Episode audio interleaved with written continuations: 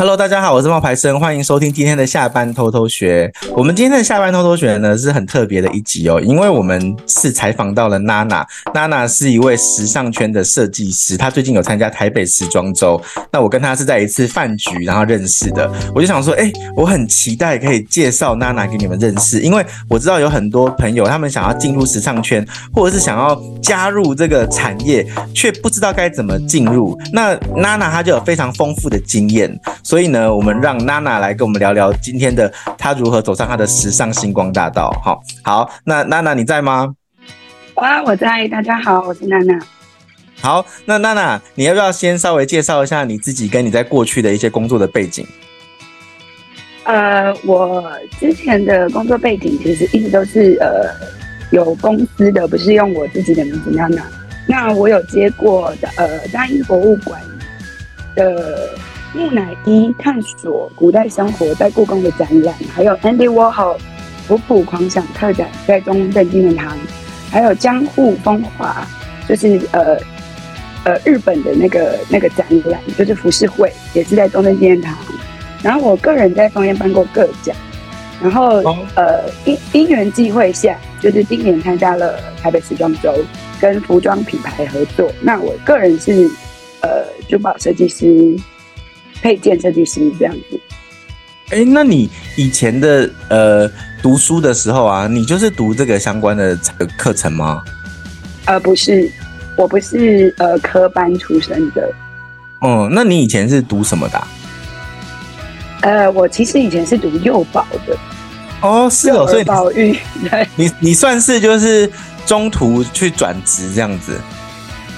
也没有，因为我小的时候比较呃。不太爱念书，所以我我有在呃松山家上广告设计科上过一年的课，然后我就休学了。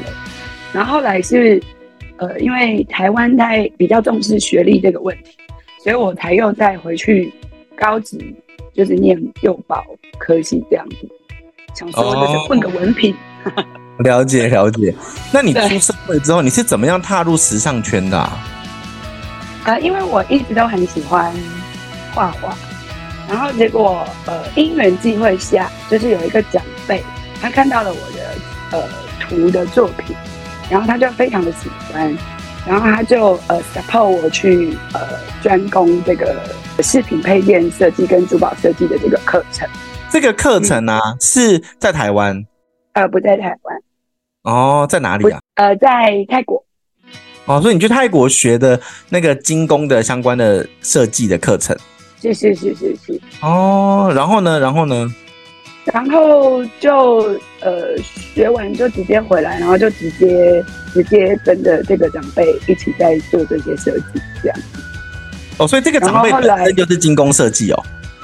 不是，他是一个对于艺术艺术设计师这一块，他是很支持的一个长辈。对，这样子，然后他很喜欢去呃培育下一代在呃设计上面的的创作，这样子，所以他不希望台湾有才华的设计师就这样被埋没。他不是亲戚吧？不是，不是亲戚，对吧？因为不一样，因为有个样亲戚跟长辈不一样，亲戚亲戚可能就是哦，我觉得这个小女孩不错，然后我以后要帮助她，那这个就是亲戚。可是你不是，你那个是一个数位，其实简简单来说，他是你也不认识他以前。呃，对，其实是朋友转介的我的图，拿给他看这样子，对。好神奇哦，时尚圈是不是还是有时候需要一点机运啊？对不对？对，在在台湾，可是我说真的，台湾对文创艺术设计师真的是非常非常的照顾。我只能说，台湾真的做的已经很棒了。真的、哦，你觉得台湾已经做很好了？嗯、对，台湾已经真的很很大力的在照顾，就是文创艺术的设计师。怎么说呢？我对这一块比较没有琢磨。你觉得，就是台湾有比较做做哪些事情，让你觉得你有被照顾啊？呃，譬如说台北时装周，其实它就是呃文化部的一个活动，然后他会一直希望呃比较老的设计师提升新的设计师，然后做一个传承的动作。然后再来就是对于新锐设计师的提携跟补助，就是都都是可以很有很完善的一个管道去做跟去申请的。那我觉得这些相关的资讯呢？哎，其实呃，文化部的官网都有哦，就是个人设计师补助跟公呃公司行号的设计设计补助都有，然后各个县市都有文化局，那我们设计师也都还是可以去申请补助这样子。哎，那这样听起来还不错哎。对，还不错，只是比较辛苦的是，你一定要先有一些呃作为。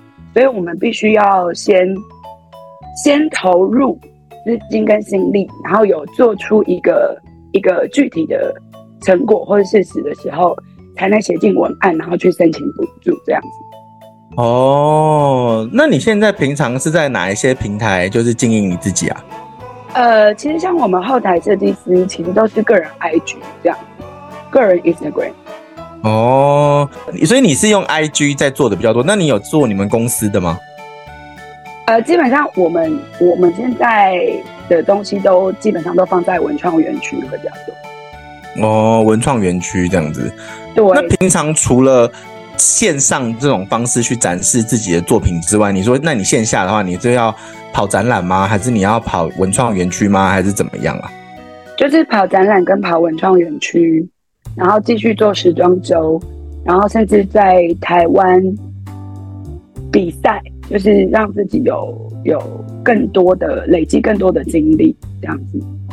嗯，所以就是你刚刚说展览，然后文创的那些园区，然后还有比赛。如果是一个今天是一个新鲜人，比如说他今天是那种二十几岁、二十五岁，然后他对于这个产业有兴趣，嗯、那他现在。呃，也是精工设计师这一块的话，那你也会推荐他往使用这些方法？对，我会建议他先呃想办法让自己呃有一个展览，或是跟文创园区谈呃合作，然后去参加比赛，然后让自己有一些成绩，然后再来提跟文化不提要加入时尚时尚圈的话，会比较容易这样子。那在台湾的话，有哪一些文创园区是你比较有就是接触到或者比较了解、比较推荐的啊？呃，松烟，嗯哼，我我主推松烟，或是西园二九。西园二九是比较呃服饰类的，那松烟的话就是艺术、文创、服装，它通通都有包含。松烟它是比较一个全方位文创设计。哎、欸，我们一般提到松烟的时候啊，通常就会想到就是那个松烟成品那一栋大楼。对，所以说那个文创园区，你是指那那个地方是吗？呃，不是，呃，不是松烟的那个成品那栋，是直接对松烟里面的单位，因为我有在里面办过个展，哦、所以跟、哦、呃成品是没有关系的。因为松烟其实是一个政府机关的单位，它也是属文化部的，对。对，所以我文化局的，OK，台北市文化局，所以我这个会怎么会特别提，就是因为一般可能那些就是新人设计师，他们也不明白，他们肯定说哦，文化园创意文化园区，那会不会就是松烟成品？因为你知道成品这一点做的很好嘛，他都已经把创文创跟他有那个感觉就是连在一起的，所以我也会担心大家是不是误会说是松烟成品，其实不是哦，是松烟文创园区，对不对？对。对因为就是呃，很多人都会觉得艺术跟商业这个东西很难切割。对。可是对于我们设计师来说，就是艺术就是否艺术。那如果新鲜人想要加入设计师的行列，我还是觉得你们可以直接直接不要怕，就是直接去呃 Google 搜寻松烟，然后就会跑出你可以联络的人。然后可以联络的方式，哦，他直接就在 Google 就有了。对对对，其实台湾台，这就是我说的，就是其实台湾对于呃文创艺术设计的的这个设计师的栽培，想要对是管道是很很畅通的。哦，哎，那我对，所以不要害怕。我跟你说，我常去不同的那种演讲啊，然后有一些演讲的邀约，就会是像你刚刚讲的那种文创艺术文创园区，比如说像台中的，然后或者是像那个高雄的。那比如像高高雄就有什么博二啊、博二特区啊这种的。那我在演讲的时候，其实我会发现，其实他们都有很多那种呃邀请那些设计师或者文创商品驻点。是。就是，就直接让他们去驻点，就是在那个园区里面这样子，就可以展示自己的商品，或是对，或者是有一个办公室啊，或者是怎么样的。那通常那一种类型的，我印象中我有遇过一个，就是很年轻，大概二十二岁，然后他本身是做那种也是精工的那种相关的东西，然后他说他其实除了做精工之外，他发现最后可以因为。讲一个很实际的，就是你做时尚这件事情，或者是你做设计这件事情，你还是要能够卖得出去，你才能够吃得饱饭嘛。是，对啊，对嘛。所以他就跟我讲说，可是他后来他觉得比较多的时间是，他是放在教学。呃，教学的这个部分是，呃，我我我觉得，如果要以填饱肚子这件事情来说，就是教学这个部分是。非常好的一条路，只是呃，教学一旦走下去，就是我我个人认为啦，就是对于品牌的设计师就会有一些阻碍，因为其实我们在做设计的时候是要非常专注的。那如果你同时有在做教学的动作的话，其实会影响到自己的思绪，因为其实每个人。呃，我我曾经有在我的 IG 线动有说过，其实功法都是一样的，可是设计师的特色是在他的脑子里，所以我觉得我建议呃新锐设计师可以呃让自己有一个电商平台，然后再跟自己鼓起勇气去跟呃各各县市政府的文创园区谈驻点的的事宜。然后让呃电商平台跟你的驻点的的文创园区的那个点作为做结合，然后再来就是比赛有奖金，然后申请补助，然后 maybe 这样呃像我运气一样好，就是哪一天有某一位长辈看见你的你的特色，他就会资助你这样子。哎，那你觉得你的设计的特色是什么？我设计的特色是，这个不在稿子里哦。我设计的特色是我很，我很会把金属的东西变成像布料。布料？对。然后呢？就是我可以把金属的东西变得看起来很像一块布，皱褶在那边，很柔软。真的哦？哇！对，听起来很厉害，就是它有一个流线型的那种线条感，是不是？对。这个不容易，因为是硬的，很会把一根金属的线绕成好像打毛线一样的东西，这样子。哦，那你这次怎么找到自己的特色的啊？怎么找到自己的特色的？就是像我刚才讲的，啊，就是功法其实都是一样的，可是同一同一块料给你，同一个功法告诉你，然后也告诉你最后的成品要是做成什么样子。可是每一个人的手做出来的绝对都不一样。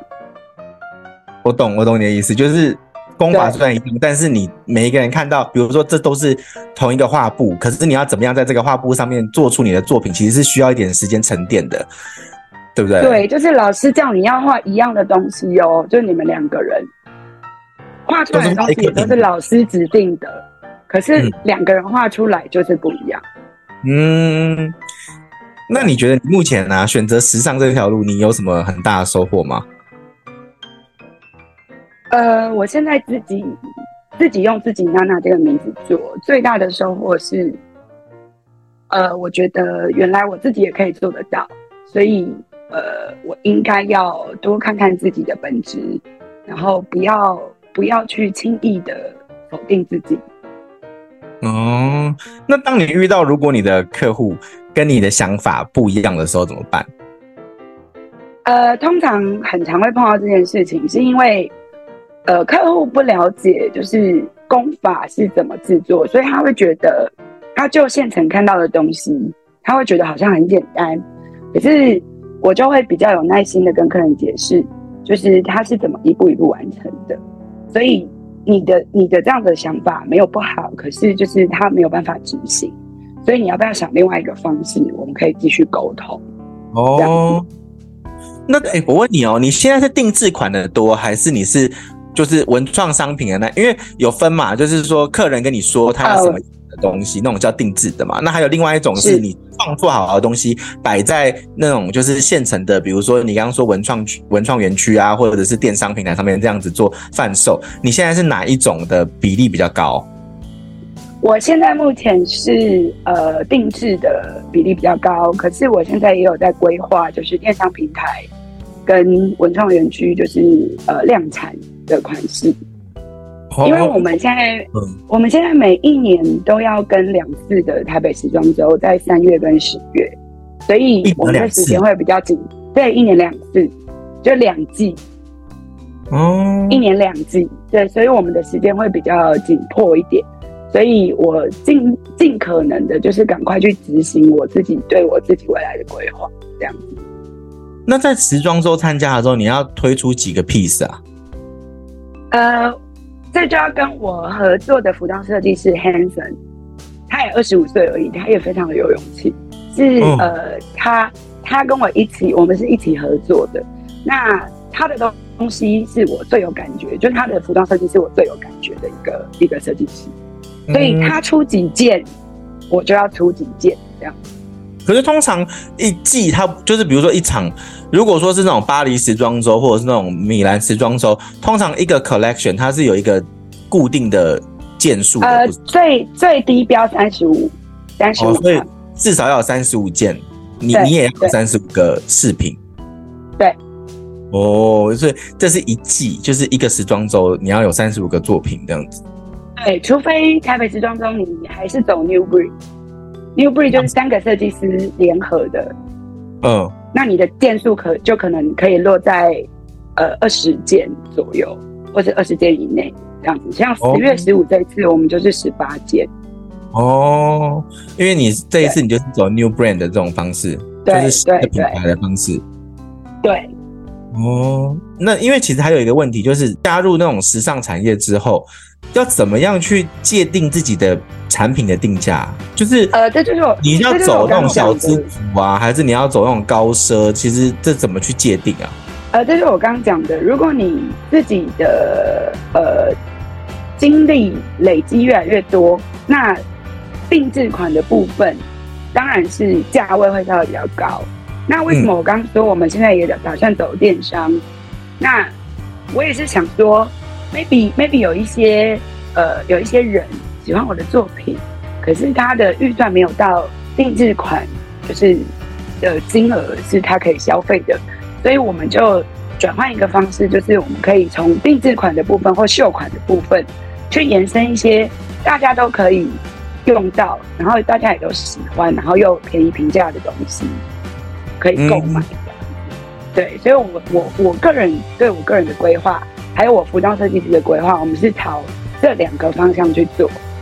那我是给新现在的新鲜人一个建议，就是呃，尽量让自己不要太，因为我们是设计师，我们是艺术家，所以我们常常会把很多事情去理想化，可是我们还是要还是要商业也要顾及到，所以两边要稍微平衡一下。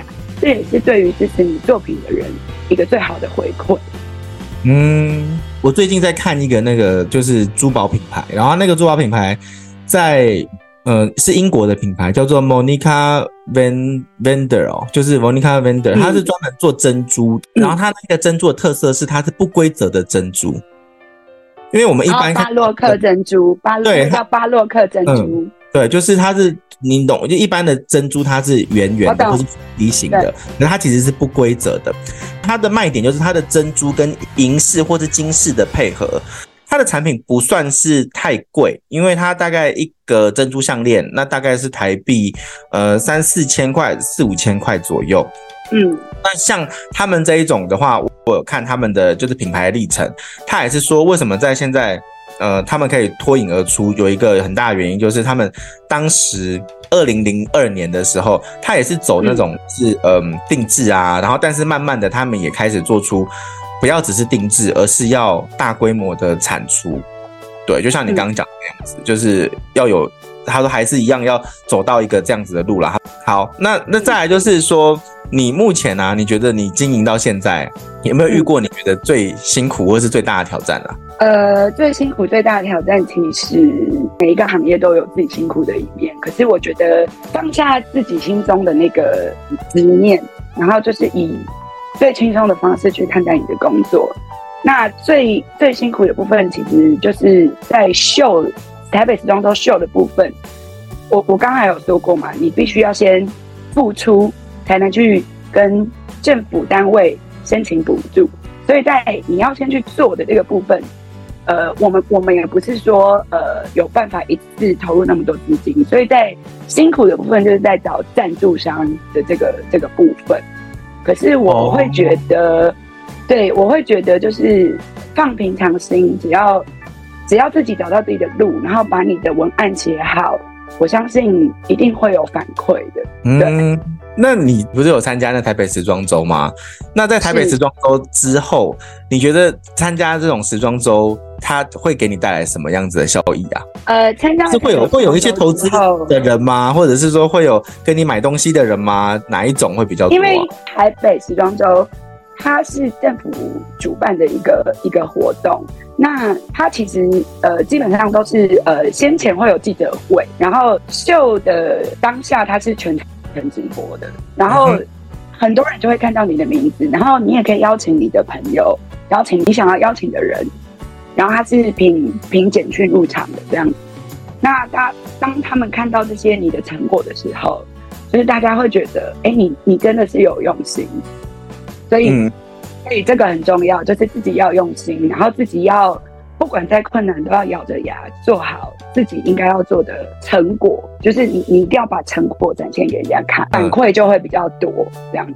嗯，我听说就是在那种时装周的后台啊，都是都会很混乱，对，非常的混乱，很紧张，然后就是速度要很快，对不对？对，非常，你有非常，你有遇过说你今天要你产品可能是。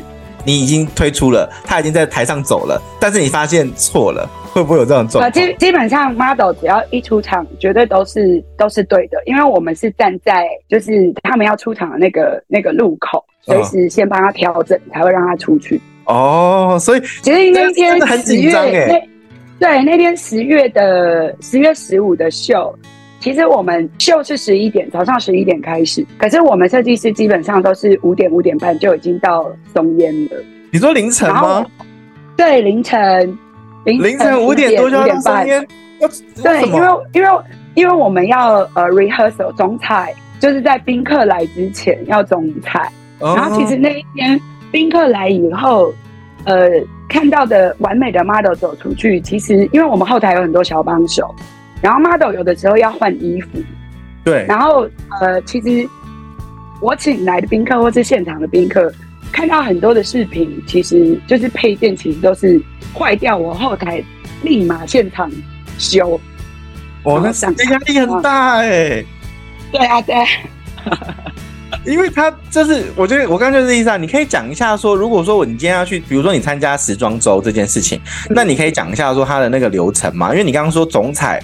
五点就开始，凌晨五点。没有总彩，其实是呃，我们秀十一点开始，总彩大概九点多快十点才两次，因为一场秀大部分都是二十分钟，嗯，所以我们那天总彩了两次，所以呃，饰品就是配件坏掉是一件很正常的事，所以我那天因为松烟它是古迹，所以它不能用明火，所以我呃准备了很多工具跟很多的呃零件。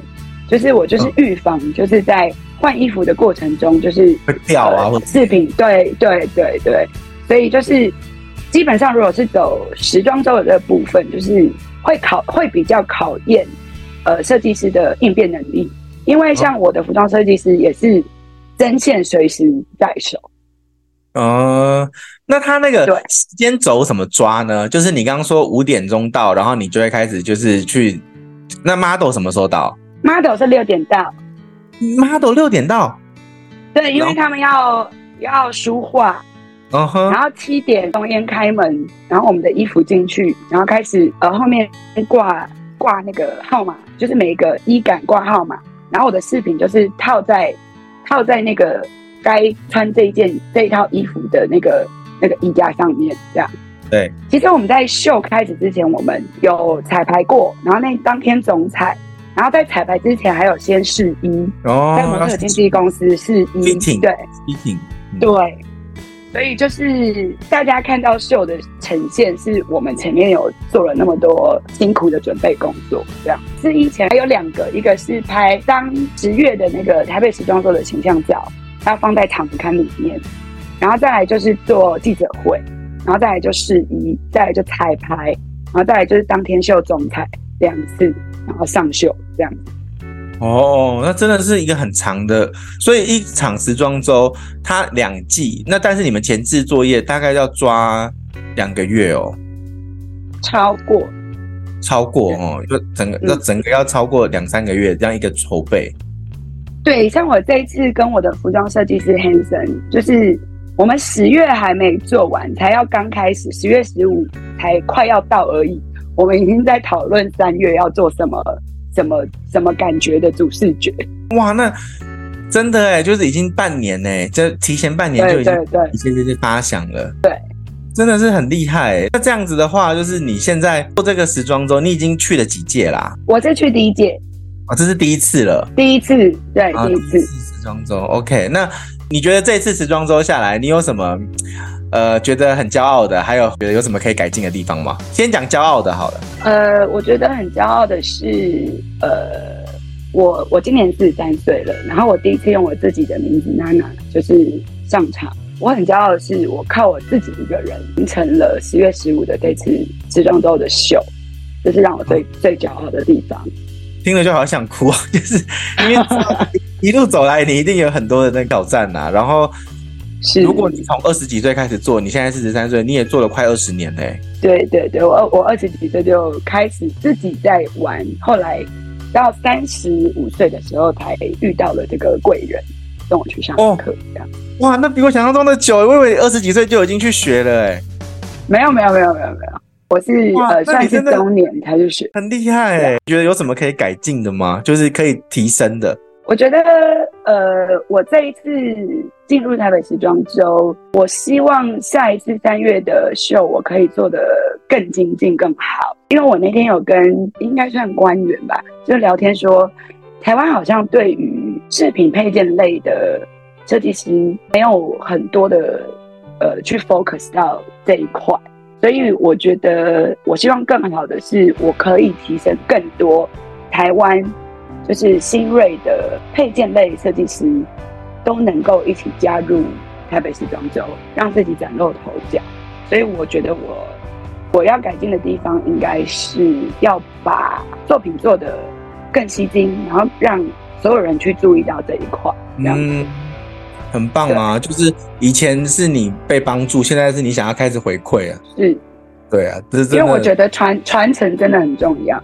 嗯，对。好，那谢谢你，谢谢你接受我们的采访。哎，因为我其实做这个节目有一个方向，就也希望说可以采访各行各业不同的人，嗯，他是怎么样进入这个产业，然后怎么样做到他现在。可能大家会觉得哦，很光鲜亮丽的一面，但是实际上他是经过很多的努力耶。是，每一件事背后都一定是辛苦的。对啊，对啊。好，那谢谢娜娜接受我们的采访，那我们也预祝你下一次的时装周就是很顺利。